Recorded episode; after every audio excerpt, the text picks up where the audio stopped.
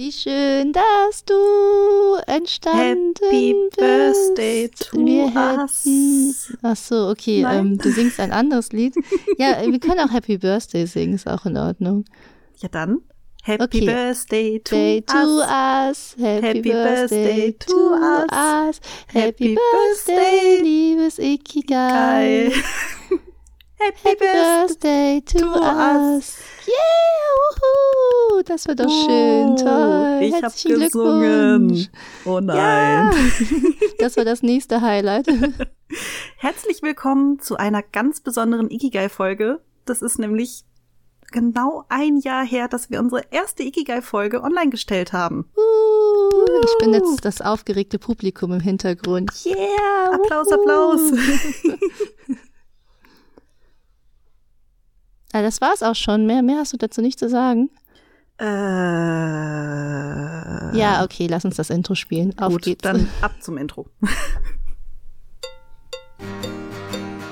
Grab your pen, get your drawing game on.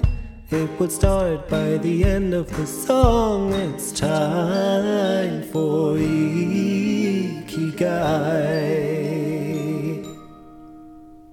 Und was heißt hier eigentlich, mehr habe ich dazu nicht zu sagen. Reicht das nicht als Nachricht? Ich meine, ein Jahr lang Ikigai, das ist doch, das ist doch genug als Nachricht. ah, du oder? sprichst mit mir. Ja, vielleicht. vielleicht dachte, ich auch sich- Selbstgespräch. Das hat sich ein bisschen wie ein Selbstgespräch angefühlt. Darum wusste ich nicht, ob ich darauf reagieren soll oder ob ich dich einfach lassen äh, soll. Ja, also ich habe ähm, beschlossen, ich mache Ikigai jetzt alleine. Ein Jahr lang mit Susan, das hat gereicht. Die Nerven sind am Ende. Oh Gott, nein, tu mir das bitte nicht an. Ich weiß nicht, wie ich das ertragen soll. Ja, herzlich willkommen zu Ikigai, der Mangaka-Podcast, noch in gewohnter Besetzung mit äh, mir und der lieben Rakami. Mal sehen, wie lange noch, bis sie mich rausschmeißt. Ja, wir, ihr habt es ja jetzt schon gehört, äh, Rakami hat es ja jetzt angekündigt und auch mit sich selber besprochen. Das ist die, äh, ja, die, die Einjahresfolge quasi, beziehungsweise wenn diese Folge rauskommt, dann, dann war gestern, ne? Gestern war das Gestern, Einjährige quasi, genau. Also, ja, also eine ganz besondere Folge und wir haben uns natürlich für diese ganz besondere Folge etwas ganz Besonderes ausgedacht. Ich weiß, das sage ich oft, aber es ist wirklich sehr besonders. Ist mir nämlich aufgefallen, dass ich ähm, sehr oft diesen Superlativen spiele. Aber ähm, wir machen nämlich diese Folge eine Q&A-Folge. Also ich sag ja Genau. was ganz Besonderes. Ja, da haben wir euch nämlich auf Instagram gefragt nach Sprachnachrichten oder auch geschriebenen Nachrichten. Ja, nach allem, was ihr wissen wollt, was ihr über uns erfahren wollt, über unseren Podcast erfahren wollt und haben uns da die besten zusammengekramt und ja, wollten die einfach mal hier in dieser kleinen Runde besprechen. Vielleicht auch als Selbstgespräch, kann sich Nakami ja später noch aussuchen. Ja, also mein Monolog, den würde ich dann mal gleich hier beginnen. Nee, Spaß. Also kurz nochmal vielen lieben Dank an alle, die Fragen eingesandt haben. Ähm, wir geben uns natürlich Mühe, so viele wie möglich einzubauen, aber ähm, wir müssen halt auch gucken, also manche Leute haben Romane geschrieben, was natürlich dann auch sehr interessant war, aber ähm, ja, wir gucken dann, weil sich manches auch gedoppelt hat, dass wir es vielleicht zusammenfassen. Auf jeden Fall vielen, vielen lieben Dank für euer Mitwirken. Das hat uns echt sehr gefreut.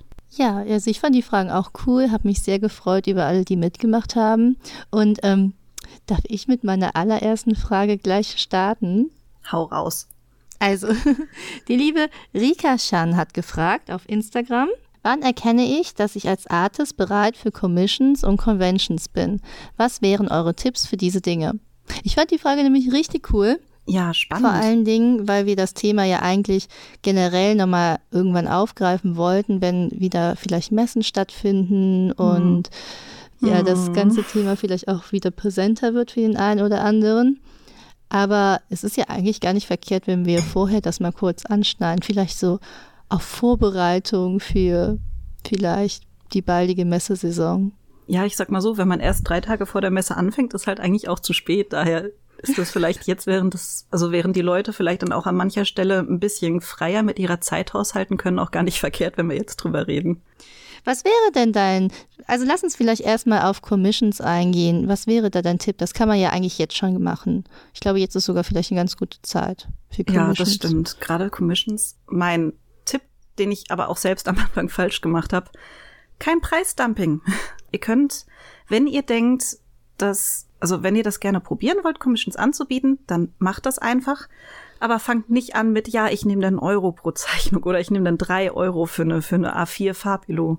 Bitte, bitte, bitte macht das nicht. Ihr tut euch damit total keinen Gefallen, weil die Leute gewöhnen sich super schnell an solche Preise und man muss halt auch sagen, so eine Commission, das ist etwas, da setzt ihr euch hin und da gebt ihr euch Mühe und ihr sitzt da vielleicht auch ein paar Stunden dran. Und das ist halt nichts, was man irgendwie so schnell mal mitnehmen können sollte, sondern, also bei mir ist es so, wenn ich eine Commission in Auftrag geben möchte, dann muss ich eh normalerweise erstmal warten, bis der Zeichner, die Zeichnerin dann halt auch entsprechend eine Commission überhaupt anbietet. Das dauert manchmal auch ganz schön. Und dann habe ich in der Regel halt auch schon in der Zwischenzeit drauf gespart, damit ich mir das dann halt auch wirklich leisten kann. Und dementsprechend, also versucht es einfach, ist äh, mein ist dann mein Rat, weil im Endeffekt, wenn es kein, also wenn es keine Leute gibt, die eure Commissions wollen, was glaube ich in den seltensten Fällen der Fall ist, dann merkt ihr das halt auch recht schnell, einfach weil keine Resonanz kommt und dann könnt ihr es ja immer wieder rausnehmen. Also da ist ja nichts Schlimmes passiert soweit. Aber fangt nicht an, euch unter Wert zu verkaufen. Also mindestens dem Mindestlohn pro Stunde solltet ihr auch ungefähr für euch ansetzen, weil alles andere, also ja, kein Preisdumping, bitte, bitte. Ja, ich finde, das ist ein super guter Punkt. Also Commissions für die Leute, die jetzt nicht so familiär mit dem Begriff sind, das bezeichnet halt in dem Sinne einfach eine Auftragsarbeit. Also jemand schreibt dich an oder du bietest den Leuten an für Geld, keine Ahnung, ein Bild zu zeichnen nach den Wünschen des Kunden.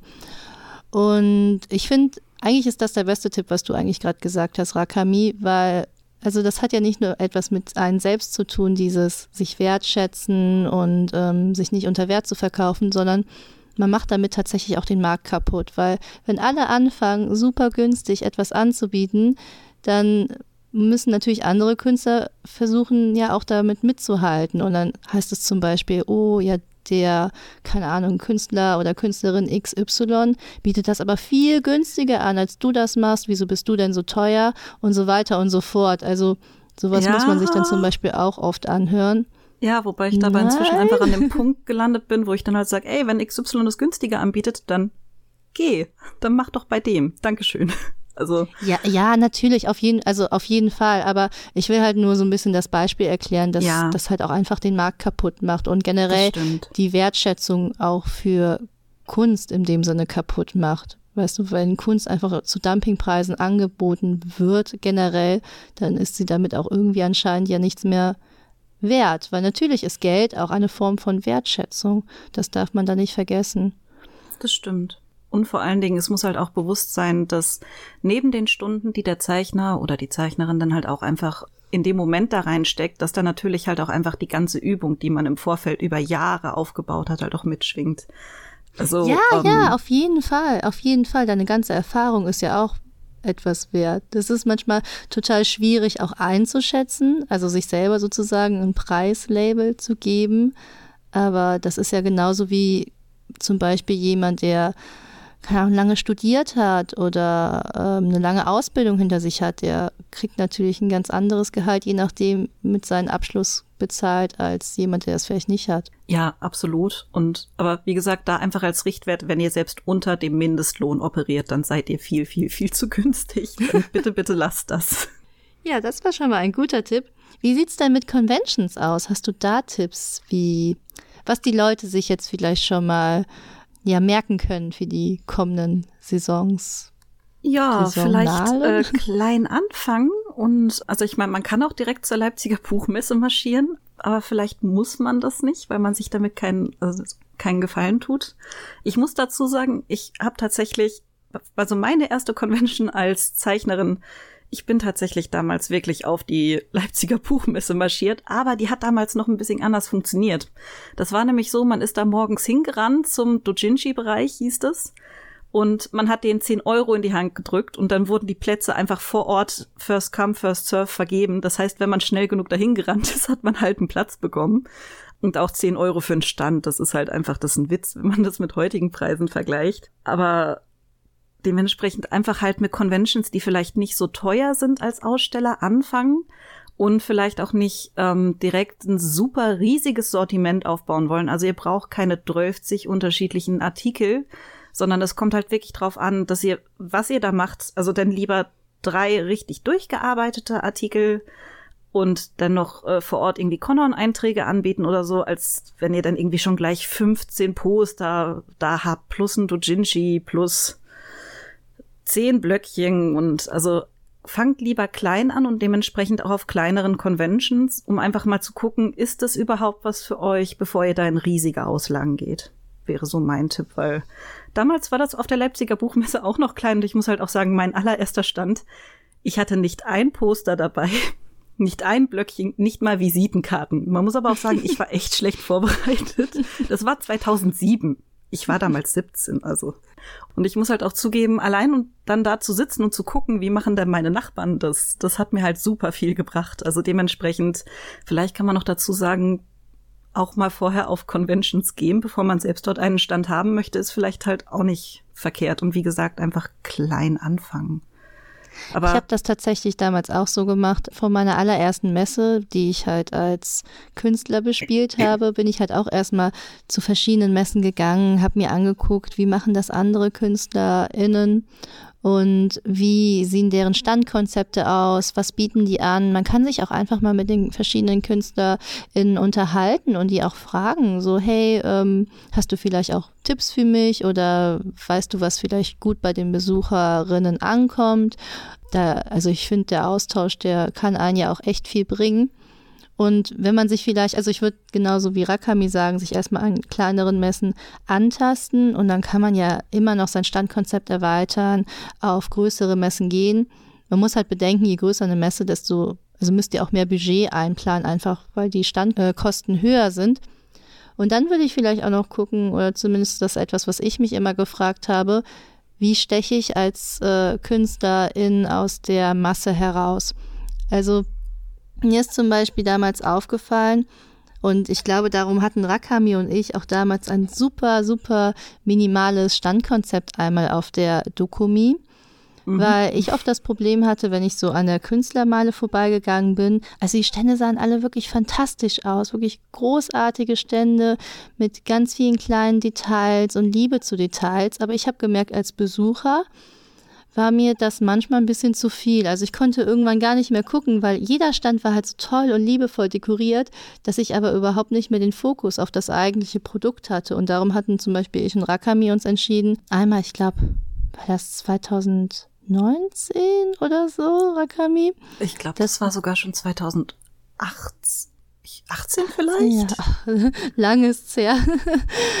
Na, wir hatten uns dann damals für so ein sehr minimales Standkonzept entschieden. Einfach, Einfach um es mal auszuprobieren und mal ganz anders zu machen, als alle anderen es machen. Und ich hatte das Gefühl, das ist wirklich gut bei den verschiedenen Besucherinnen angekommen, weil es einfach mal anders war und dadurch aus der Masse hervorgestochen ist. Was ich sagen möchte, also ihr müsst jetzt zum Beispiel nicht euer, das wird so machen wie wir, aber es lohnt sich mal, zu fragen, wie kann man aus diesem Pool an verschiedenen KünstlerInnen einfach auch hervorstechen, damit die Leute auch auf einen aufmerksam werden.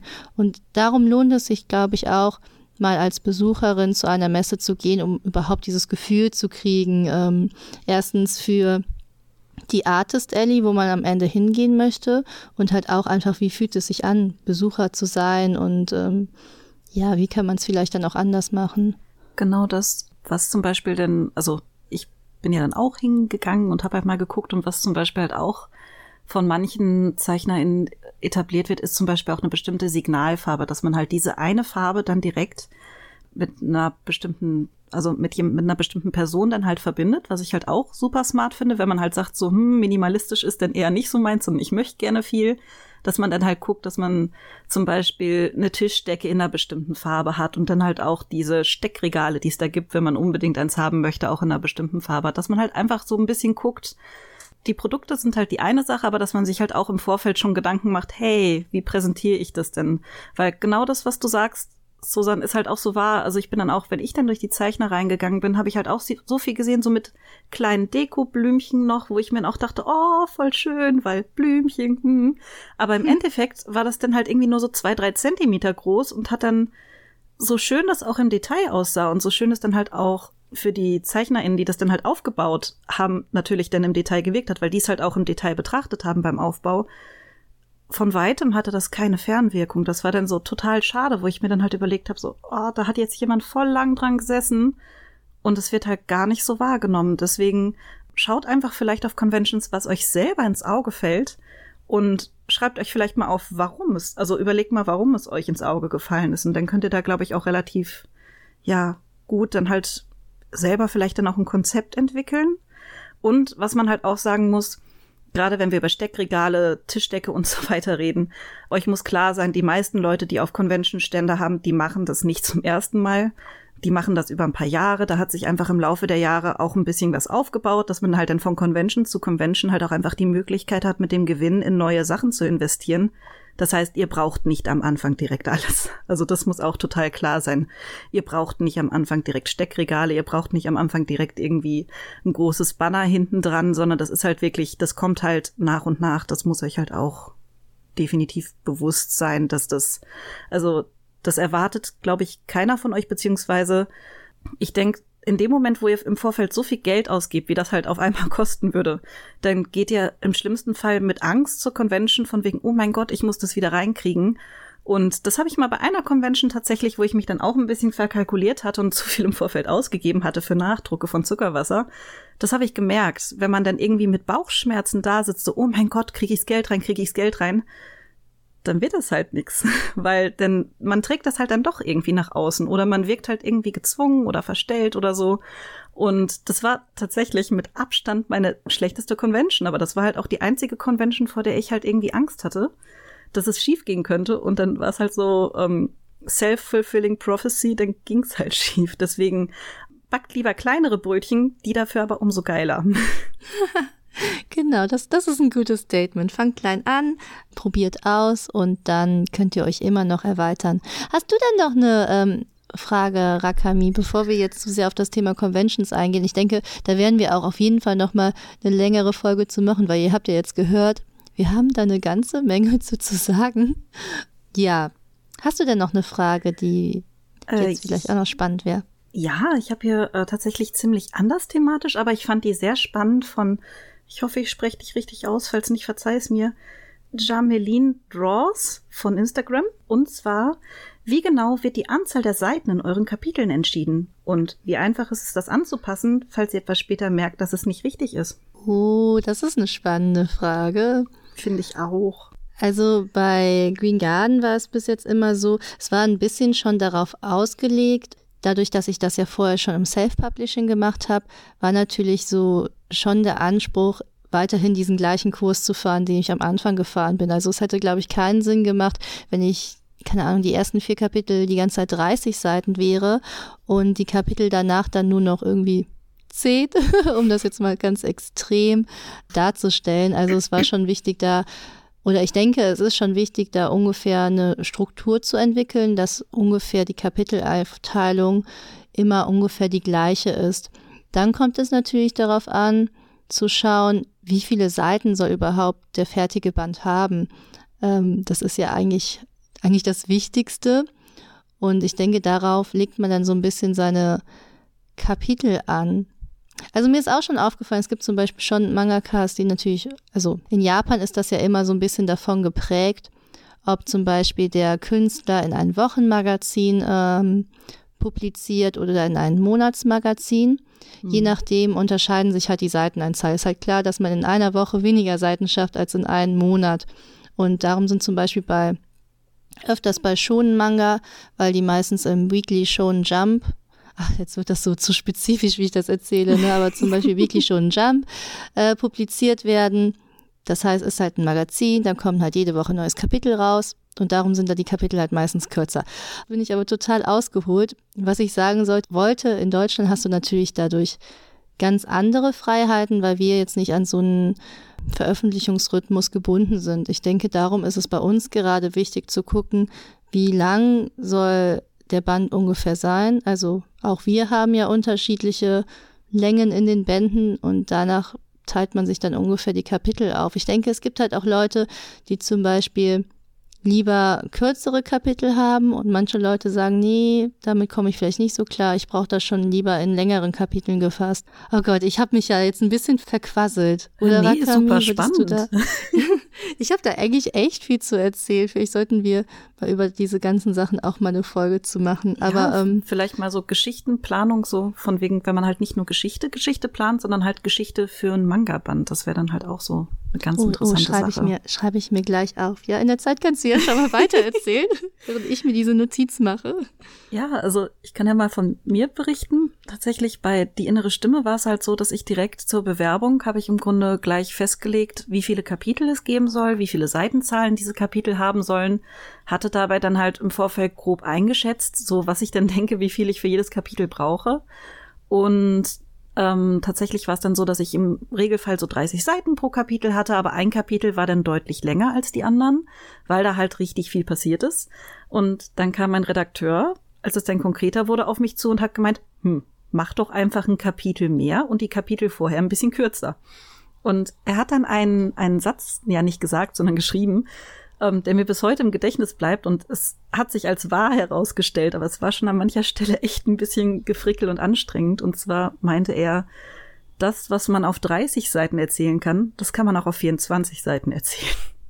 Und bis auf das erste Kapitel sind all meine Kapitel, bis auf den Epilog, in die innere Stimme jetzt 24 Seiten lang.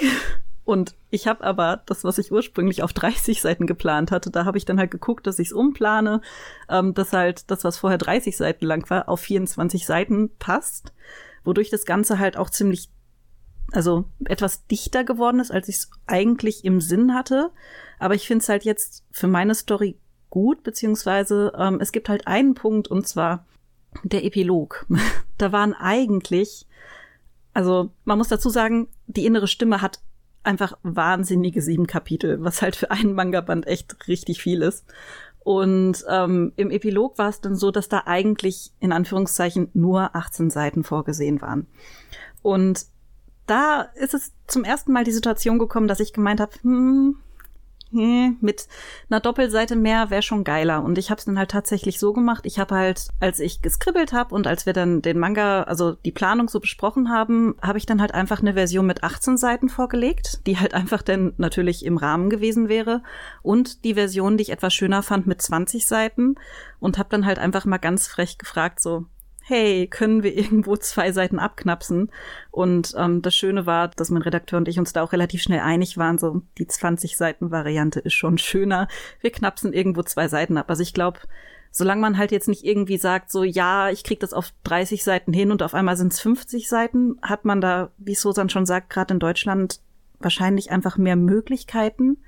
Im Zweifel muss einem aber halt klar sein, wenn da steht 18 Seiten, deswegen hatte ich halt auch mit die 18 Seiten Variante erst fertig gemacht, dann muss man das halt einfach auf 18 Seiten auch hinkriegen oder auf 24 oder 30.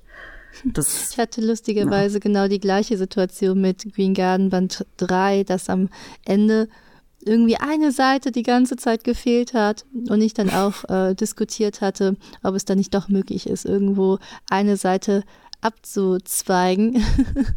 da kommt man manchmal ja schon irgendwie in eine Bedrohung. Aber ich bin jetzt ganz froh, wie es gekommen ist und dass wir dann doch noch irgendwo eine Seite dann frei machen konnten dafür.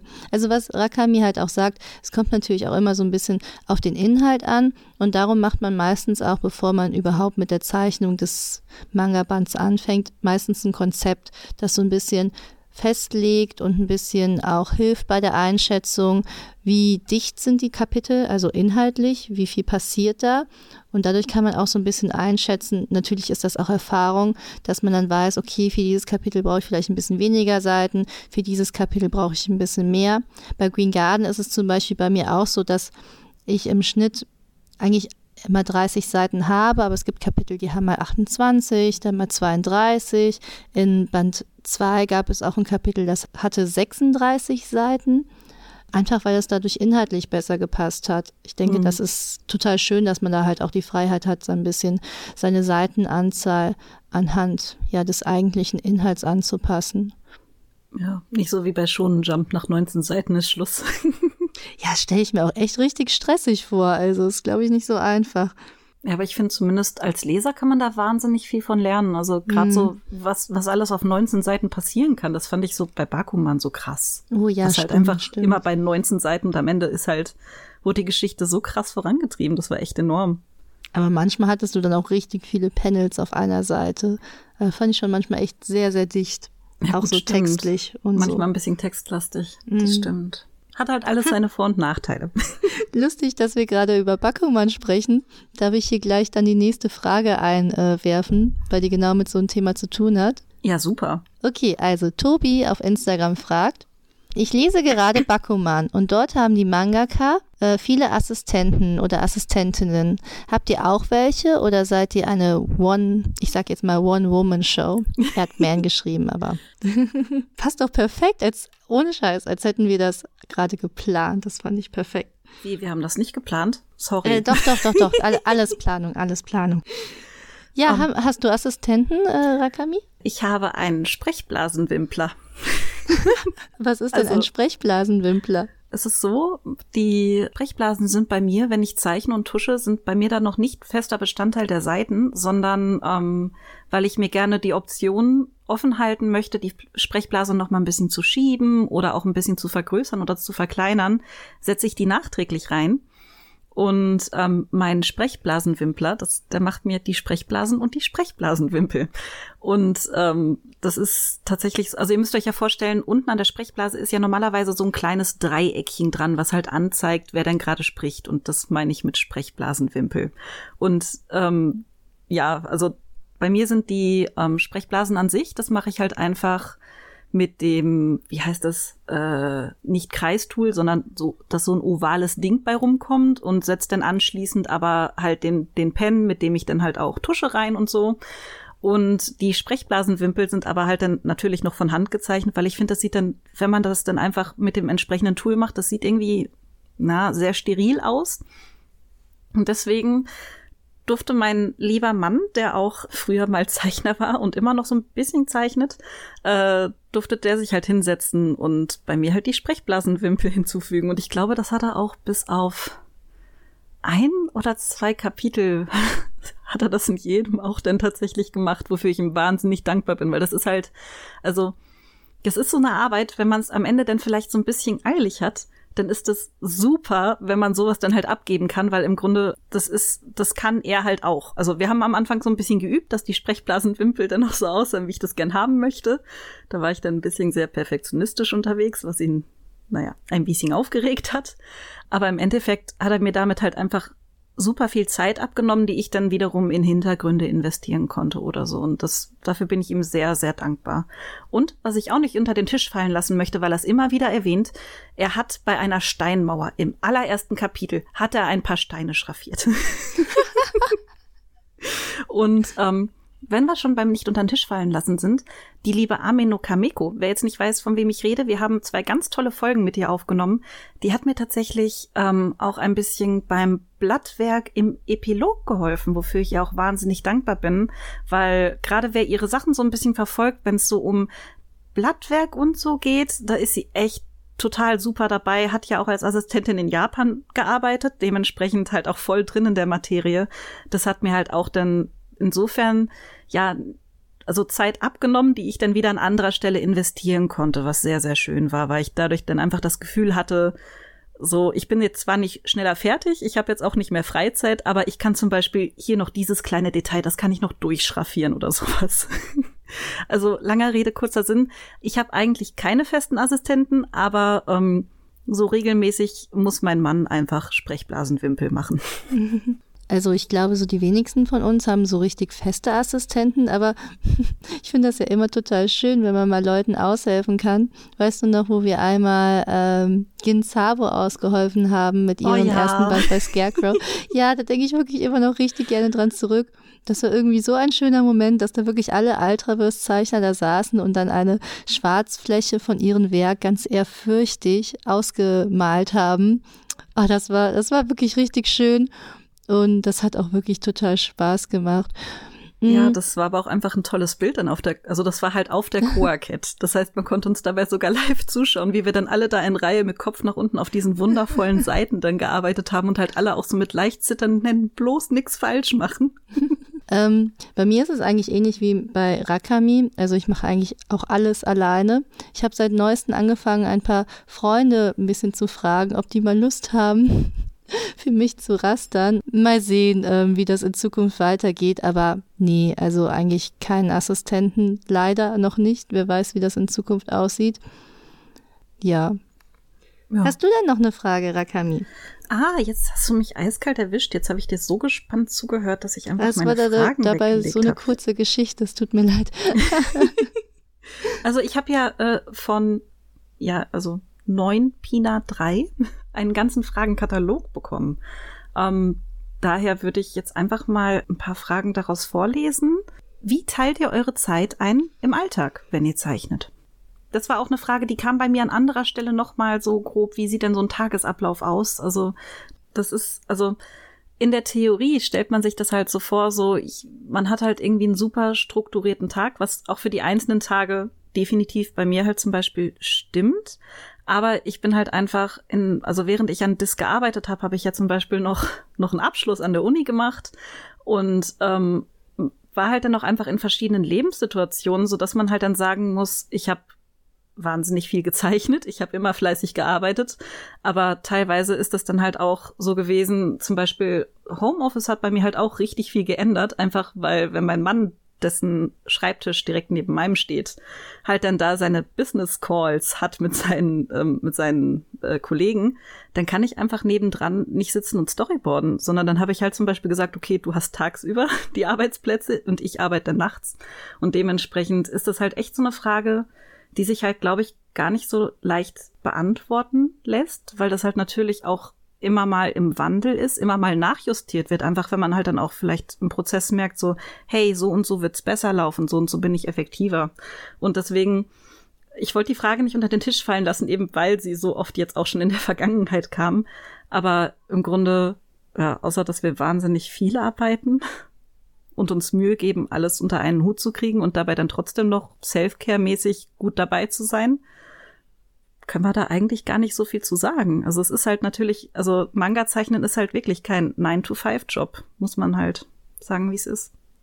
Ja, man wünscht, also ich wünsche mir auch immer, also ich habe klar schon meine festen Arbeitszeiten, an die ich mich immer so halte, aber so zum Beispiel bei manchen Sachen, zum Beispiel beim Storyboarden oder so, dann klappt das auch gar nicht so, dass ich mich dann zum Beispiel an meinen, an meine Uhrzeiten halte, die ich mir immer so vornehme, weil zum Beispiel, wenn ich Storyboarde, dann bin ich total im Film und dann mache ich, um ehrlich zu sein, auch gar keine Pausen und mache dann einfach den ganzen Tag mein ganzes Storyboard, weil hm, ich glaube, bei kreativer Arbeit ist das manchmal auch total schwierig zu sagen, okay, ich bin jetzt um 1 Uhr kreativ und um 2 Uhr mache ich Pause und dann bin ich nochmal um 5 Uhr kreativ.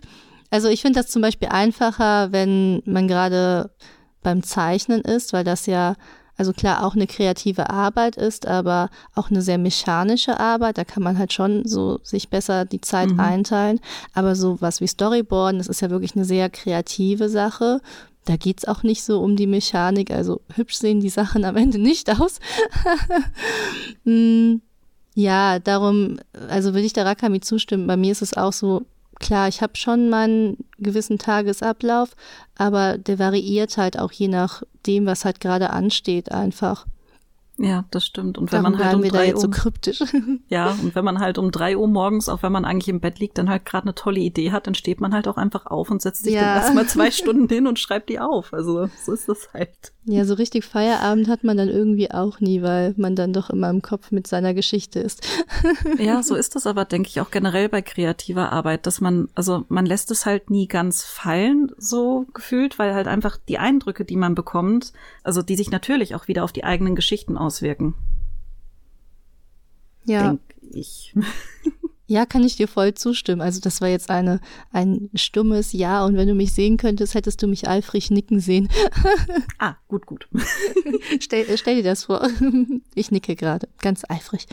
Schön. Äh, dann die nächste Frage, die wir aber, glaube ich, schon so grob in der, in der Folge mit dem lieben Lau waren angerissen haben. Äh, habt ihr eine Ausbildung gemacht, studiert oder was macht ihr beruflich? Also beruflich ist das, denke ich, selbsterklärend bei uns beiden. Also ich habe das Leben studiert und dann habe ich noch Kommunikationsdesign studiert. äh, also ich habe einen Bachelor und ja, beruflich machen wir das, worüber wir euch den ganzen Tag voll quasseln. Also wir sind Mangaka. Ja. Das und ging schnell. Ja, und beim Studium, ich habe halt Kunst und Mathe auf Lehramt angefangen. Also ich habe mal Wirtschaftsmathe studiert, ich habe Kunst und Mathe auf Lehramt studiert, da tatsächlich auch Bachelor und Master gemacht. Ich habe ein bisschen Informatik studiert, ich habe ein bisschen, also jetzt der Abschluss, den ich jetzt noch gemacht habe, war tatsächlich ein Postgraduiertenstudium in freier Kunst. Äh, das heißt, ich habe jetzt auch noch äh, einen fancy akademischen Titel gemacht. Aber das ist halt auch was, ähm, also ich habe halt während des Studiums gewisse Sachen gelernt, die mir jetzt halt helfen, aber nicht im Sinne von mir wurden gewisse Skills im Zeichnen beigebracht, sondern halt eher sowas wie mit Kritik umgehen, bei Kritik genau zuhören und sowas. Das war dann eher so das Ding. Und die Lebenserfahrung möchte ich halt auch nicht missen, aber im Grunde niemand muss Kunst und Mathe auf Lehramt studieren, um Mangaka zu werden. Also das ist halt nicht so also es gibt halt nicht nur einen Weg zum Mangaka sein und das finde ich ist halt auch irgendwie wichtig, sich bewusst zu machen.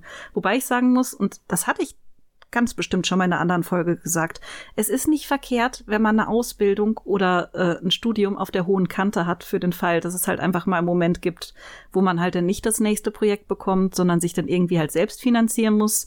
Da trifft es halt auch ein, was Susan vorhin meinte, als es um den Stundenlohn ging. Wenn man natürlich entsprechend eine Ausbildung oder halt ein Studium hat, dann wird man halt auch einfach, wenn man in seinem also in seinem Bereich den Job findet, auch einfach besser bezahlt, so dass man dann insgesamt mit weniger Stunden dasselbe Geld erhält, beziehungsweise dann dementsprechend auch wieder mehr Zeit hat, das, also zum Beispiel das neue Projekt fertig zu machen, mit dem man sich dann als nächstes bewerben möchte. Ja. ja. Jetzt, es tut mir so leid. Ich, irgendwie, ich habe das Gefühl, ich rede diese Folge wahnsinnig viel. Ja, ich bin heute so schweigsam, aber irgendwie kann ich dir gar nicht. Äh, ich nicke die ganze Zeit sehr zustimmt, was keiner sieht. Und weiß gar nicht, was ich da noch zufügen soll, weil ja, sehe seh ich genauso. Vielleicht muss ich dann einfach eine kleine Susan nickt Animation machen und dann ins YouTube-Video oh, ja, reinschneiden. Das klasse. ähm, die nächste Frage finde ich auch sehr schön. Wie sei, also immer noch von Pina. Wie seid ihr auf Manga Anime aufmerksam geworden? Was hat euch inspiriert zu zeichnen und Mangas rauszubringen? Soll ich anfangen oder möchtest du anfangen? Fang an, damit du mehr Redezeit hast. ich auch mal was sagen. Tut mir leid, ich sollte aufhören, die ganze Zeit zu nicken, weil, naja, das kriegt ja keiner mit. Nee, nee, also, jetzt bin ich dran mit Nicken. Okay, okay, du nickst. Also stellt euch jetzt äh, Rakami vor, die nickt. Äh, also bei mir hat es angefangen mit den ganzen Pokito, also auf Pokito TV, das war so ein Format von RTL 2 damals, lief halt immer mittags oder nachmittags, liefen Animes im Fernsehen. Und die habe ich halt ganz fleißig verfolgt, beziehungsweise fing es halt so an, dass ein Kind, ich glaube, ich war so sechs, also war ich wahrscheinlich im Hort, oder? Äh, zu mir meinte, oh, ich habe da so richtig tolle Serien kennengelernt, die musst du dir unbedingt anschauen. Und meinte ich so, ja, gut, gucke ich mal. Und danach war es um mich geschehen, als ich meine erste Pokémon-Serie guckte. Ich glaube, mit Pokémon tatsächlich hat es nämlich sogar angefangen. Ja, und dann kamen halt auch ganz schnell die ganzen anderen Serien hinzu, die damals in diesem Format liefen. Ja, und so hat auch meine, also quasi von Anime, was ich damals gar nicht wusste, dass das Anime ist. Das waren einfach für mich sehr schön gezeichnete äh, Animationsserien. Ähm, ja, so hat diese Begeisterung angefangen. Ich habe auch angefangen, ganz schnell meine eigenen Pokémon-Trainer und Trainerinnen zu zeichnen und habe mich dann immer mehr damit beschäftigt und dann kam später auch Manga hinzu. Ich glaube, meinen allerersten Manga habe ich damals, ja, den habe ich nämlich mit zwölf gekauft. Das weiß ich so ganz genau, weil der Manga war ab 13. und ich hatte noch irgendwie zwei Wochen, bevor mein 13. Geburtstag war, und bin ich zu meinem Vater gegangen und habe gefragt, Papa, ich habe doch bald Geburtstag, könnte oh, wow. ich nicht vielleicht doch schon diesen Manga kaufen? Und er so, ja, ausnahmsweise, aber nur weil du bei 13 wirst. Oh, und so kam es zu meinem allerersten Manga. Ich weiß sogar noch ganz genau, welcher der allererste Manga war. Und? Welcher war's? Danke, dass du so ganz interessiert nachfragst. Das war Nagacho Strawberry von Mayo Sakai. Das weiß ich noch ganz genau. Weil den ja, wollte ich unbedingt haben, weil ich mal davor eine Leseprobe davon gelesen hatte. Und dann dachte ich, jetzt ist der Zeitpunkt, wo ich meinen eigenen Manga kaufe. Ja, so viel zu meiner Lebensgeschichte. War es überhaupt die Frage? Äh, ja, wie du zu Manga-Anime gekommen bist und äh, was dich inspiriert hat zu zeichnen. Also das hätte ich jetzt einfach mal da reingepackt. Klang ja so, als hätte ich das damals extrem geflasht. Ja, total. Es sei denn, du möchtest das jetzt weiter ausführen. Nee, nee, ich, ich nick mir jetzt selbst zustimmend zu. Wie war es denn bei dir, Rakami? Ja, im Grunde dasselbe in Grün in ein paar Jahre älter. Also tatsächlich hat es bei mir insofern echt früh angefangen, dass äh, ich zum Beispiel anscheinend einen extremen Narren an Heidi gefressen hatte. Also für die, die es nicht wissen, ähm, Heidi lief damals auf den auf den öffentlich-rechtlichen, meine ich, schlagt mich nicht, wenn es nicht stimmt. Und lief auf Kika, oder? Am Anfang, vorher. Ah, also.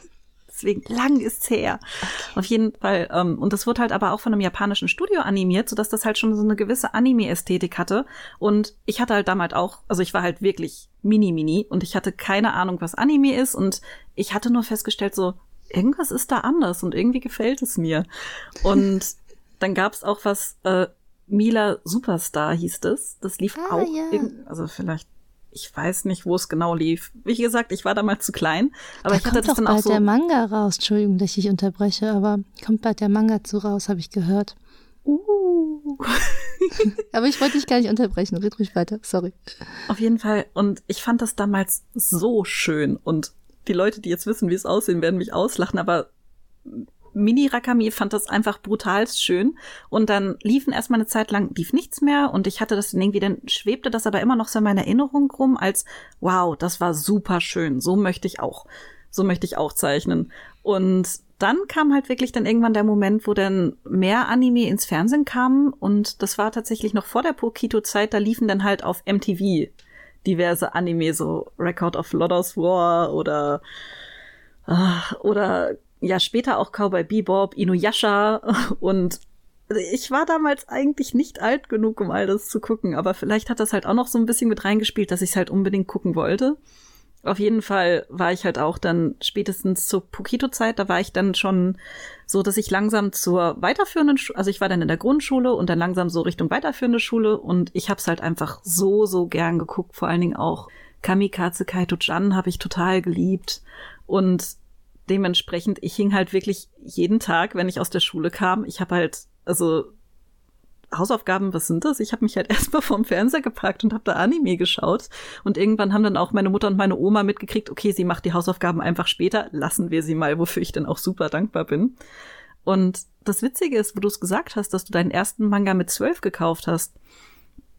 Ich glaube, ich war da auch so zwölf, dreizehn rum, als ich mir meinen ersten Manga gekauft habe. Und Ach, zwar was? Ja, ich wollte nämlich eigentlich vorher schon die Manga Power kaufen. Das war nämlich auch eine Anthologie, die dann monatlich rauskam. Aber da bin ich dann halt auch zu meiner Mama marschiert und habe gefragt, Mama, darf ich? Und die hat gemeint, nein. Man muss halt auch dazu sagen, das wäre auch so vom Inhalt vielleicht nicht so ganz das Passende für mich in dem Alter gewesen. Also war im Endeffekt ganz gut. Und ich bin dann tatsächlich mit der ersten Daisuke dann eingestiegen. Und das war dann auch im Grunde, wenn man ein Monatsmagazin als Manga zählen mag, dann mein erster Manga. Und falls nicht, dann war mein erster Manga ähm, Angel Sanctuary, was auch nicht wirklich Ach, altersgemäß damals war. Aber das war halt einfach so, also man muss dazu sagen, mein, meine Buchhandlung hatte damals zwei Manga zur Auswahl. Einmal Angel Sanctuary und einmal Lorfina. Und ich habe halt dann erst mit Angel Sanctuary angefangen, danach mit Lorfina weitergemacht. Also ich habe halt im Grunde das konsumiert, was da war. Ich hatte halt keine großen Alternativen. Ähm, ja, und man muss halt auch sagen, was mich auch noch mal gerade fürs Zeichnen sehr inspiriert hat, was mir irgendwie bis heute auch noch nachgesagt wird, dass es da Verbindungen gibt, was mich eigentlich immer total freut. Ich habe halt super gerne Witch gelesen. Also der Stil, der da an den Tag gelegt wurde, das hat mich halt dann auch richtig tief bewegt und deswegen habe ich halt auch anfänglich so eine Mischung zwischen zwischen Witch und und Kamikaze Kaito-chan halt auch versucht, solange bis ich dann halt in der Daisuke mitbekommen habe, so, ey, krass, es gibt deutsche Mangaka. Und dann habe ich mir halt zum ersten Mal auch Gedanken drum gemacht, so, hey, was ist eigentlich ein Stil? Was könnte denn mein Stil sein? Und hab dann, ab da ging's dann los. Ja. Du nickst wieder? Achso, ja, ich nick wieder. Ich wusste nicht, ob da jetzt noch was kommt. nee, Entschuldige. Aber war ja also, dann der Anfang von, von all dem hier. Übrigens, mh, wo du gerade schon hier die Daisky erwähnt hast, ich hatte da auch eine passende Frage zu. Darf ich dir die abspielen? Ich habe dazu eine Sprachnachricht bekommen. Ja, klar, gerne. Okay, eine Sekunde. Mal sehen, ob das jetzt gut funktioniert, so wie ich mir das vorgestellt habe. Warte. Volle Lautstärke. Und liebe Ikigai Podcast, äh, ich habe eine Frage und zwar würde mich mal interessieren, ob ihr früher schon die Banzai gelesen habt. Also Suschan wahrscheinlich nicht, weil sie ja ungefähr in meinem Alter ist und dementsprechend noch ein bisschen zu jung dafür war. Aber glaubt ihr, dass es wieder Zeit wäre, ein deutsches Magazin einzuführen oder würde sich das lohnen? Beziehungsweise würdet ihr euch das wünschen? Eine Ja, mega gute also- Frage. Hast du damals die Banzai gelesen, Rakami? Ich wollte immer gerne, aber ich hatte dann einfach nicht so viel Taschengeld, so dass ich mich dann zwischen der Daisuke und der Banzai entscheiden musste. Und in der Banzai war einfach das Ding, dass die Serien da halt schon entsprechend lange liefen und ich da dann halt, da fiel mir der Einstieg schwerer, während in der Daisuke halt dann einfach alles neu angefangen hatte und ich dann auch so direkt so an Serien wie Fruits Basket, Godchild oder auch Karikano halt sofort einen Narren gefressen hatte, so dass ich dann mich im Zweifel halt dann lieber für die Daisuke entschieden habe. Ich habe dann aber tatsächlich, als die Banzai dann leider irgendwann eingestellt wurde, habe ich richtig viele alte Bansais mal am Stück gekauft, irgendwie halt nur noch so für 50 Cent ein Euro das Stück und habe dann halt echt viel nachgelesen oder habe mir halt dann auch die Sammelbände gekauft wie bei den Serien, die mich halt dann sehr interessiert haben. Das heißt also so die Banzai an sich so live, als sie noch veröffentlicht wurde, leider nicht. Halt dann immer mal nur so einzelne Hefte, wenn es dann zum Beispiel um deutsche Mangaka ging oder irgendwie halt was besonders Interessantes drin vorkam. Sondern ich war halt schon so mehr so in Richtung Daisuke unterwegs. Ja, ich habe tatsächlich auch die Daisuke gelesen. Also die Banzai, um ehrlich zu sein, habe ich überhaupt gar nicht mehr mitbekommen. Ähm, ich habe das Gefühl, es ist auch gerade irgendwie so in der Erinnerung der Leute wieder hochgeschwappt, dass es die Banzai gab, weil in letzter Zeit wird richtig viel darüber geredet und auch richtig viel darüber diskutiert, ob es nicht vielleicht wieder so ein Heft oder Format benötigt wie die Banzai damals. Ich muss halt gestehen, ich habe das halt, wie gesagt, gar nicht so sehr mitbekommen, weil ich da halt, glaube ich, einfach zu jung für war. Aber die Daisuke habe ich ein paar Mal gelesen. Ich glaube, ein, zwei Hefte hatte ich und ich glaube, dann wurde sie auch eingestellt. Ich, ich habe da irgendwie zu spät das Ach, alles mitbekommen. Das war so ein bisschen mein Problem. Aber meinst du, es benötigt heute noch so ein Heft wie die Banzai? Also ich muss sagen, neben der Banzai und der Daisuke gab es ja auch noch die Manga Power, die ich eben schon mal angesprochen habe. Das war im Grunde ähm, das Ganze nur noch mal gefühlt ein bisschen dicker, halt wirklich so telefonbuchmäßig wie in Japan. Und auch die Manga Twister, die hatte auch an sich ein ganz schönes Konzept, dass man es von zwei Seiten lesen konnte. Also klar, immer noch japanische Leserichtung, aber dass man auf der einen Seite äh, eine Shoujo-Seite hat und auf der anderen Seite eher so eine Shonen-Seite. Das fand ich, war irgendwie gut gemacht.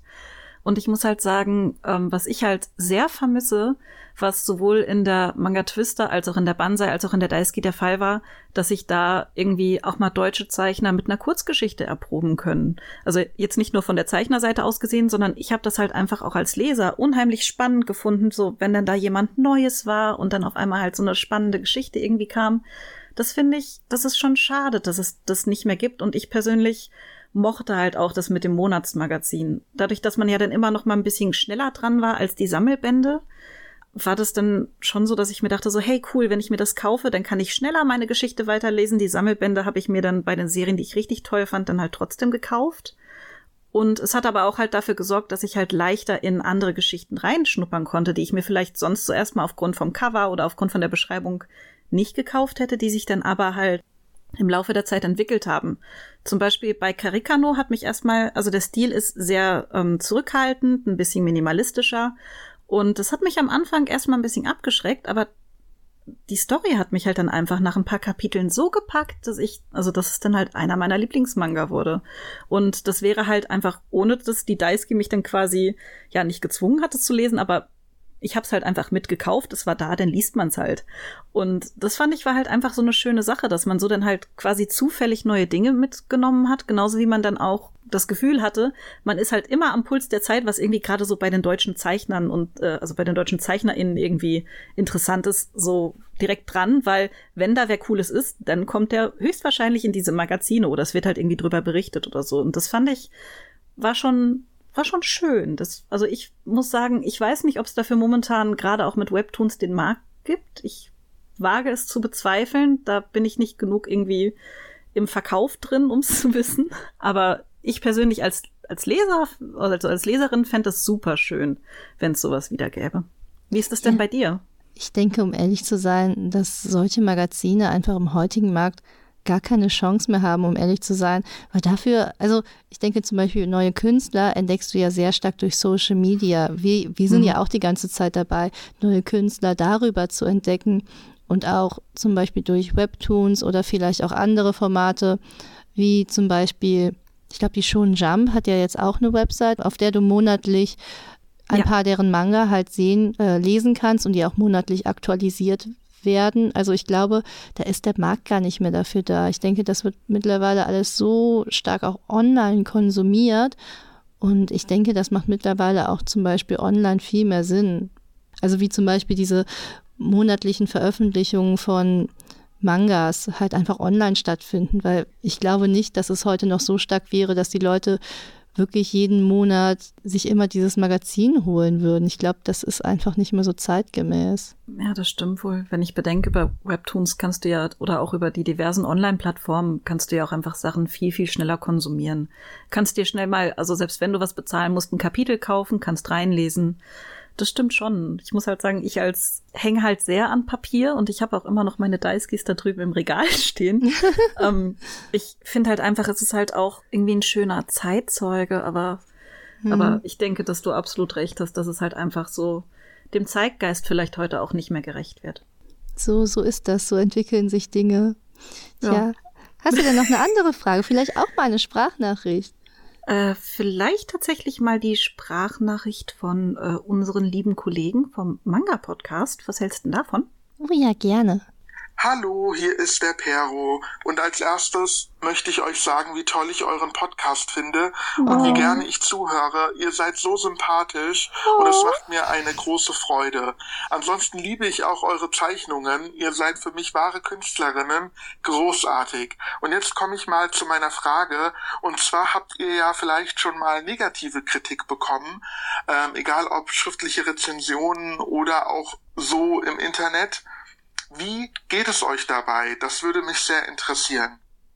Oh, das war ja richtig lieb. Also, ja. da, das war ja am Anfang nur Lob. Darum hast du die abgespielt, Rakami. Also, ähm, ich fand die Frage auch einfach super mhm. spannend. Und andererseits, also ich habe halt vorher heimlich schon mal gespienst bei den Sprachnachrichten, habe schon mal ein bisschen reingehört. Und ähm, vielen, vielen lieben Dank ja. für all die lieben Worte. Das freut uns natürlich sehr. Generell auch vor den Fragen kam dann meistens auch sowas von wegen, ja, toller Podcast. Und oh. dementsprechend einfach danke für all das liebe Feedback. Und das ist jetzt im Grunde dann auch direkt der Aufhänger. Wie gehst du denn mit negativem Feedback um?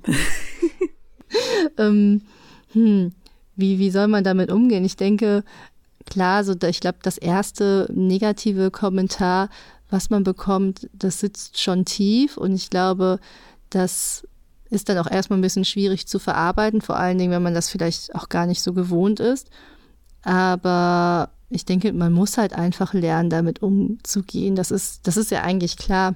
Also ich weiß gar nicht genau, was ich so groß dazu sagen kann, weil man muss halt lernen, damit umzugehen. Sowas ist natürlich nicht nett. Aber ganz ehrlich, es gibt vielleicht einen Kommentar und zehn Kommentare davon sind nett und positiv.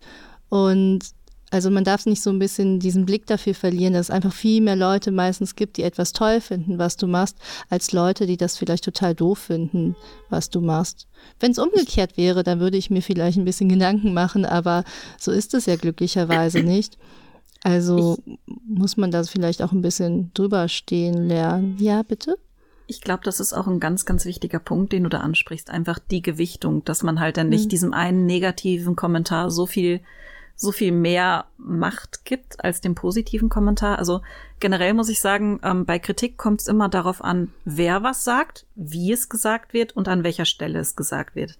Wenn ich zum Beispiel nach Kritik frage und dann Kritik kommt, dann klar, dann habe ich mich erstens darauf eingestellt und zweitens bin dann normalerweise auch einfach super dankbar, wenn dann konstruktive Kritik kommt. Und ich glaube, das ist halt auch ein wichtiger Punkt, ob die, also ob die Kritik konstruktiv ist oder nicht. Zum Beispiel bei meinem Redakteur bin ich in 100 Prozent der Fälle super dankbar für die, für die Sachen, die er anmerkt, einfach weil der weiß halt viel und so. Ähm, und dementsprechend, also da bin ich super, super dankbar für auch negative Kritik, einfach weil ich weiß, es macht meinen Manga besser.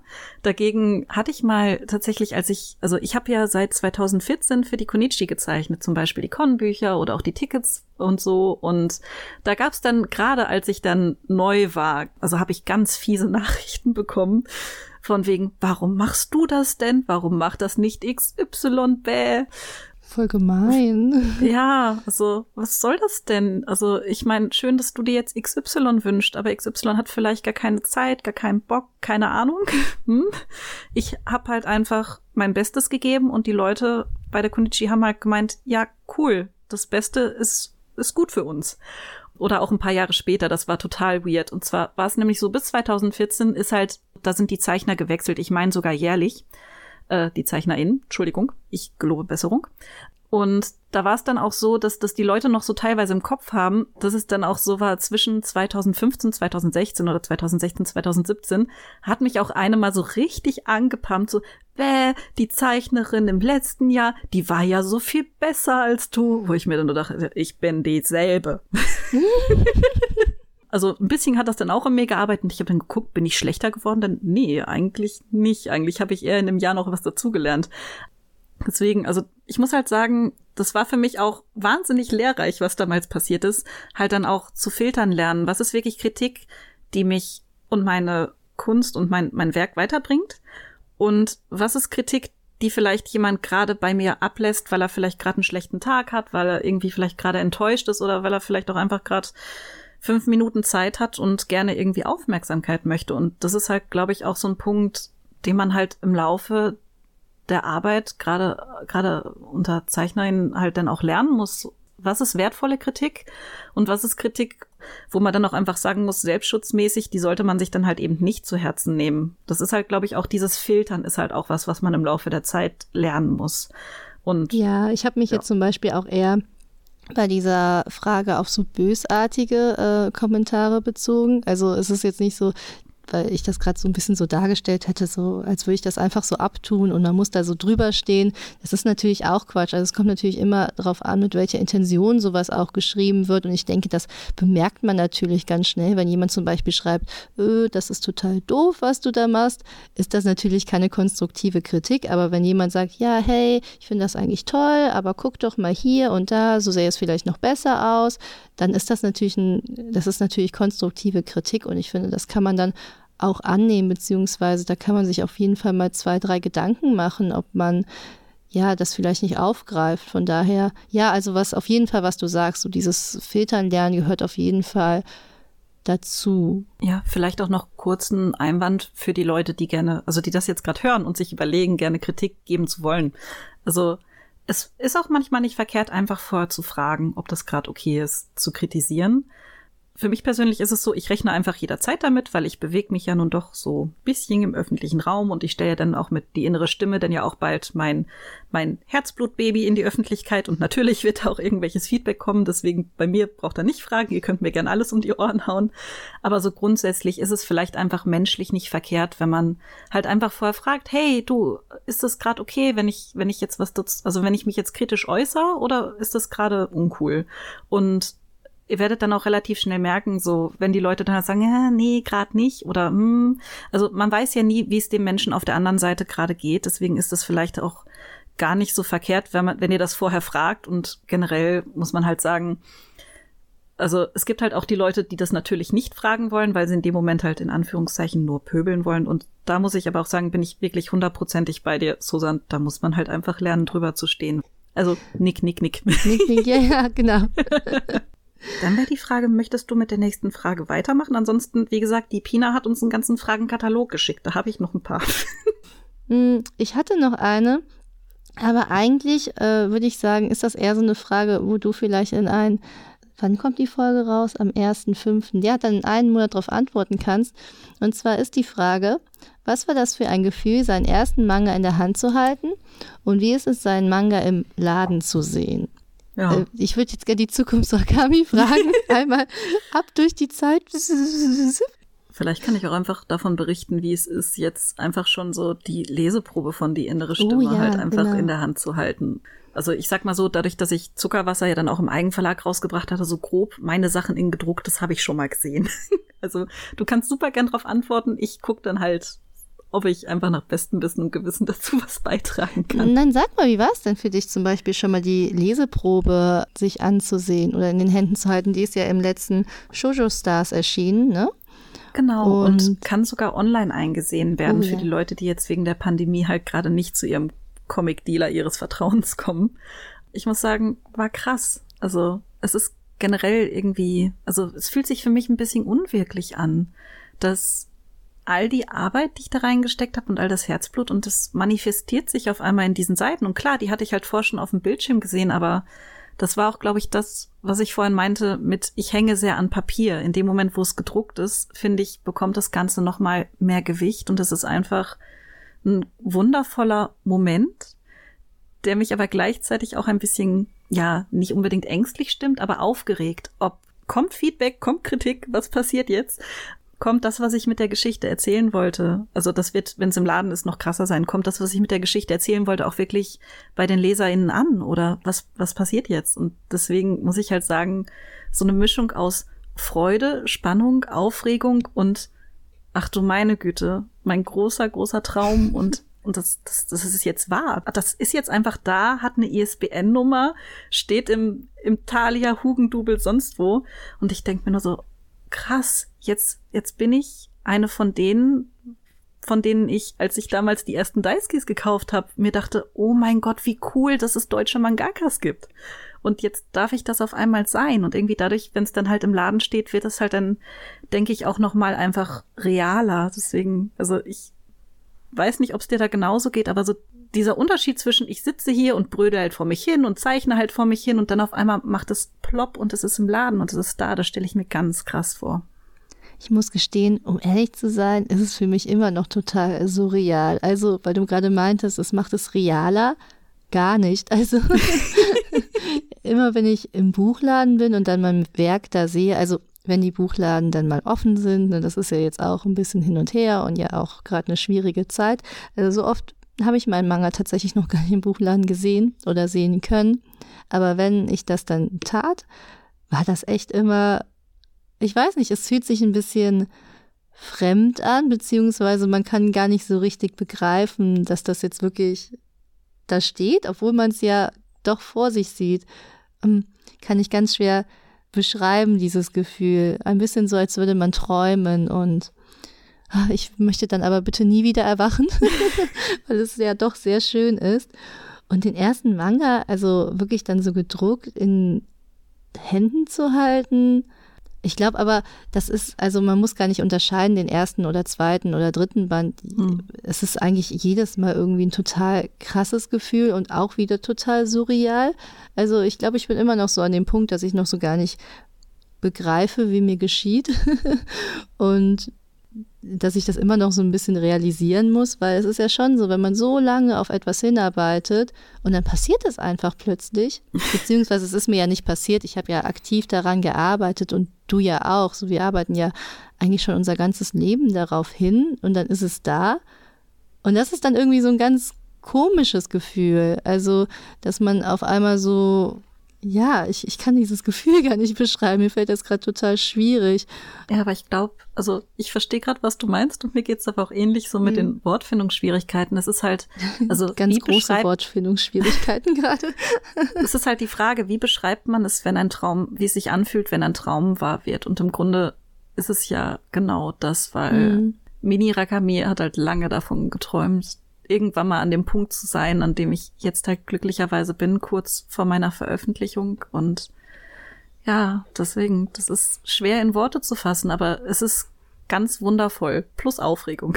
Ja, ist auf jeden Fall ein gutes Gefühl. Also so, so kann man es vielleicht zusammenfassen, ganz plump zusammengefasst. Ja. Ja, das, das war meine Frage. Und was ist dein Fragenkatalog, den du so angekündigt hattest? Also ich muss gestehen, dagegen sind die Fragen Pina, no offense, aber ein bisschen ähm, in Anführungszeichen trivialer. Und zwar die Frage äh, nach der Lieblingsmusik und der Lieblingsfarbe. Oh, solche Fragen mag ich aber gerne. Dann leg los. Also, Was ist denn deine Lieblingsmusik? Oh, nein, eigentlich mag ich solche Fragen gar nicht. ich finde das nämlich total schwierig, mich auf so ein Lieblingsding zu einigen, weil ganz ehrlich, wer hat immer den gleichen Musiker, den er toll findet? Das schwankt ja auch manchmal. Also klar, ich finde viele Musiker toll, aber dann finde ich mal den cooler und mal den und dann entdecke ich den und den. Also da gibt es ja so viele Sachen zu entdecken, dass ich das immer so ein bisschen schwierig finde zu sagen, das ist jetzt mein absoluter Liebling und das bleibt jetzt so. Aber wenn ich zum Beispiel gerade richtig feier, ist, kennst du vielleicht Tom Misch? Ja, okay. Nein. ich sehe schon diese große Zustimmung. Der macht so ein bisschen, also ich höre gerne so, oh, ich bin auch voll schwierig darin, Musik zu kategorisieren. So ein bisschen Das so chilliger nachvollziehen. Hip-Hop so mäßig, weißt du, sowas macht er. Mhm. Und ah, das war jetzt die schlechteste Musikbeschreibung der Welt. Zum Glück bin ich kein Musiker, obwohl ich natürlich so eine schöne Stimme habe, aber äh, ja, so würde ich das beschreiben. Also hört euch mal Tom Misch an, super cooler Typ, sehr entspannte, coole Musik, ohne Witz. Die geht einfach immer, meiner Meinung nach. Wie ist es denn bei dir? Was? Äh, ja, das, also mir geht's da ganz ähnlich wie dir, dass ich da halt dann irgendwie schlecht sagen kann, okay, diesen Musiker oder dieses, also diese Lieder finde ich besonders toll oder auch einfach dieses Genre finde ich besonders toll, weil bei mir schwankt es halt auch einfach entsprechend der Stimmung sehr, sehr krass. Und auch äh, zum Beispiel zum Storyboarden höre ich ganz andere Musik als zum Beispiel zum Rastern. Also- Hörst du Musik beim Storyboarden? Kannst du das? Brauche ich sogar ganz dringend. Das hilft mir dann, also Ach, weil ich dann halt auch gucke, also ich habe für jeden, für jede meiner Geschichten habe ich eine Playlist. Und in dieser Playlist habe ich dann halt, sammel ich halt im Laufe ja, der Jahre, ehrlich gesagt, einfach Lieder, die für mich halt, wo ich halt dann merke, okay, die passen von der Stimmung her und irgendwie erinnert mich das an die Geschichte, die ich hier erzählen möchte oder an, an, an einen Charakter oder an eine gewisse Handlung, an eine gewisse Schlüsselszene. Und gerade beim Storyboarden, wenn es dann halt um die entsprechenden Szenen geht, dann laufen diese Lieder von dieser Playlist aber in Endlosschleife und dann auch richtig, richtig laut, damit ich dann gar nicht erst in die Bredouille komme, mich allzu sehr denken zu hören, weil ich neige zum Zerdenken und deswegen ist das für mich halt super wichtig, dass ich Ah. Musik dabei habe. Einerseits, um mich halt stimmungsmäßig so ein bisschen in die Richtung zu drücken, in die es dann halt auch geht, was auch gerade bei traurigen Szenen dann immer nicht so angenehm ist. Und ähm, andererseits, damit ich dann halt einfach nicht zerdenke, da, dass ich mich halt selbst nicht so laut also nicht so laut denken höre. Deswegen, ich habe ganz, ganz dringend beim Storyboarden immer Musik an, immer halt passend zum Manga und zur Szene. Dementsprechend ist es halt auch bei mir nicht so leicht, weil die Musik, die ich dann vielleicht oft höre, auch gar nicht so die Musik ist, die ich am liebsten höre. Ich vergleiche das immer gerne mit den letzten Glühwürmchen von Ghibli. Das ist ein ganz, ganz krasser Film. Ein ganz, ganz toller Film. Und der macht auch was emotional mit mir. Aber ich, das ist nicht angenehm, den zu gucken. Also die Leute, die den geschaut haben, werden wissen, wovon ich rede. Aber ich muss halt sagen, also ich höre an sich gerne Musik tatsächlich ohne Gesang, wenn ich zum Beispiel Storyboarde, einfach weil Gesang bringt mich dann total raus und das muss dann halt unbedingt ohne Gesang sein. Und da halt gerne irgendwie, ja, Film-Soundtracks, irgendwelche epischen Sachen. Ähm, aber ich sag mal so, All-Time-Favorite ist halt einfach auch Hans Zimmer. Das geht immer. Oder auch, was ich auch gerade am Ende von, von Die innere Stimme richtig gern gehört habe, war auch einfach der komplette Soundtrack von äh, Dark Crystal Age of Resistance halt rauf und runter.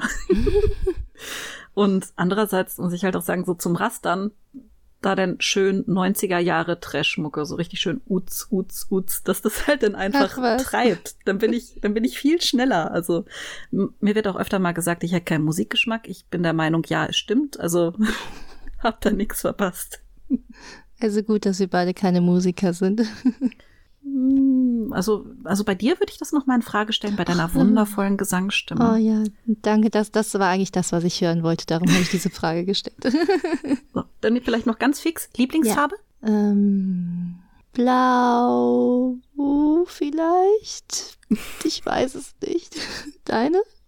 Grün. Okay, Punkt. gut. So, haben wir das auch geklärt. Dann hast du noch eine letzte Frage für den Abschluss der Folge. Ich habe äh, tatsächlich keine Frage mehr, aber ich kann dir eine Frage stellen. Und zwar meine QA-Frage ist. Ja, okay, ich habe eine Frage an dich, ja? Mhm. Wie schaffst du es, so tolle Haare zu haben? Wie machst du deine schönen Locken? Ist das Natur oder ist das viel Pflege? Das wollte ich schon immer mal wissen. Wenn meine Haare das jetzt hören könnten, dann würden sie einfach aus Prinzip strohig in alle Richtungen Ach was, abstehen. nee, also ich habe tatsächlich Naturkrause und ich hatte Mhm. deswegen auch einfach die meiste Zeit meines Lebens einfach in alle Richtungen abstehende Haare, die ich dann immer in einem Zopf zusammengebunden habe, damit möglichst niemand mitkriegt, wie sehr sie denn in alle Richtungen abstehen. Aber ähm, was ich halt gelernt habe, was meinen Haaren richtig gut tut und die meisten Leute werden jetzt vielleicht denken, äh, komisch, aber es hilft halt meinen Haaren. Haare nicht so oft waschen und ich darf meine Haare nicht kämmen, was auch ziemlich weird klingt. Aber ich bind die halt einfach abends, wenn sie lang genug sind, halt zu so einem, so, so einer Assi-Palme nach oben, zu so einem Bobbel auf dem Kopf.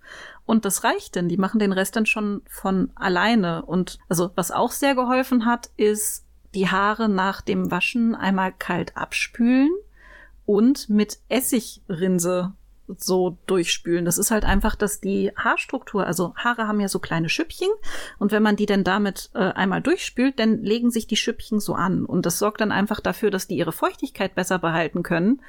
Und das war halt so das Hauptproblem bei meinen Haaren, dass die halt einfach durch, also man muss halt dazu sagen, wenn ich von zu häufigem Haarewaschen rede, ich habe halt früher einfach täglich Haare gewaschen. Das war halt einfach dann der Tod für meine Haare, was ich nicht wusste. Inzwischen ist es halt nicht mehr so und ich habe halt einfach gemerkt, so, hey, die freuen sich voll, dass sie jetzt mal nicht total ausgetrocknet sind. Also das heißt, einfach mal vielleicht, wenn ihr sagt so, hey, Haare sind gerade nicht so optimal, wie sie sein sollten, vielleicht einfach halt mal nach eurem Haartyp googeln und dann halt mal schauen, was bei rumkommt. Wobei ich aber sagen muss, eigentlich hätte ich am liebsten solche Haare, wie du sie hast. Wie ich? Ja, also ich habe immer immer von schön langen, so halt nicht lockigen Haaren geträumt. Das war so, ich habe die auch, ich habe meine Haare auch mal geglättet. Das war, das war so der Tod für die Haarstruktur. Ja, ich glaube, man will immer das, was man nicht haben kann. Weißt du, ich träume schon mein Leben lang von so einer richtigen Lockenpracht. Und äh, das ist halt einfach so. So das, was du hast, das willst du nicht. Und ähm, lieber das, was man erst recht nicht erreichen kann. ja, wie heißt das? Das Gras beim Nachbarn ist immer grüner. Genau, genau so ist es. Also von mir aus wär's das mit den Fragen. Hast du noch eine oder? Ja, ich würde sagen, bevor wir jetzt hier in, einen- in einem Beauty-Podcast abdriften, dann würde ich sagen, ähm, das war doch eine, also ich finde eine sehr interessante und schöne Folge zum, Mhm. zur Feier unseres einjährigen Bestehens. Ja, und ich fand es auch total cool, mal so ganz verschiedene Aspekte ähm, zu beleuchten. Wir sind ja also von Conventions zu am Ende Beauty-Fragen des Lebens gekommen. Okay, das war jetzt meine Frage. Daran bin ich schuld, aber ich denke, wir haben da echt eine, einen großen Sprung gemacht, aber auch eine große Variation abgedeckt. Ja, fand ich spannend und fand ich schön, da mal verschiedene Sachen zu beleuchten. Schön, schön. So viel zu ein Jahr Ikigai. Ich würde aber noch ganz kurz sagen, äh, die, die jetzt, deren Fragen, wir hätten halt noch mehr gehabt, äh, die jetzt nicht dran kamen, es tut uns sehr leid. Wir wollen die Frage, also die, die Folge jetzt auch nicht einfach super lang in die Länge strecken. Wow, was sind schon. Worte. Das, das kommt davon, wenn man mich länger als eine Stunde reden lässt. Auf jeden Fall, ähm, in dem Sinne, seid uns nicht bös. Das ist einfach, glaube ich, jetzt so der Punkt, wo wir dann einfach eine Länge erreicht haben. Länger soll es nicht werden. Daher nochmal sorry dafür, beziehungsweise vielen lieben Dank für alle, die Fragen eingereicht haben. Es war sehr witzig und sehr spannend, darüber zu reden und daher nochmal einfach vielen lieben Dank für eure Mitwir Mitwirkung. Was sind Worte? Ja, es ist jetzt auch lang geworden, kann ich verstehen. Äh, Würde ich sagen, wir freuen uns schon auf die nächste Ikigai Podcast Folge. Dann wieder mit ganz regulären Themen. Ich sping's schon mal auf meinen Zettel. Wir haben da was vorbereitet. Das wird wieder ganz wunderbar. Ich freue mich schon total. Und bis dahin sagen wir auf Wiedersehen und wir hören uns in der nächsten Folge. Tschüssi! Bis dann. Tschüss.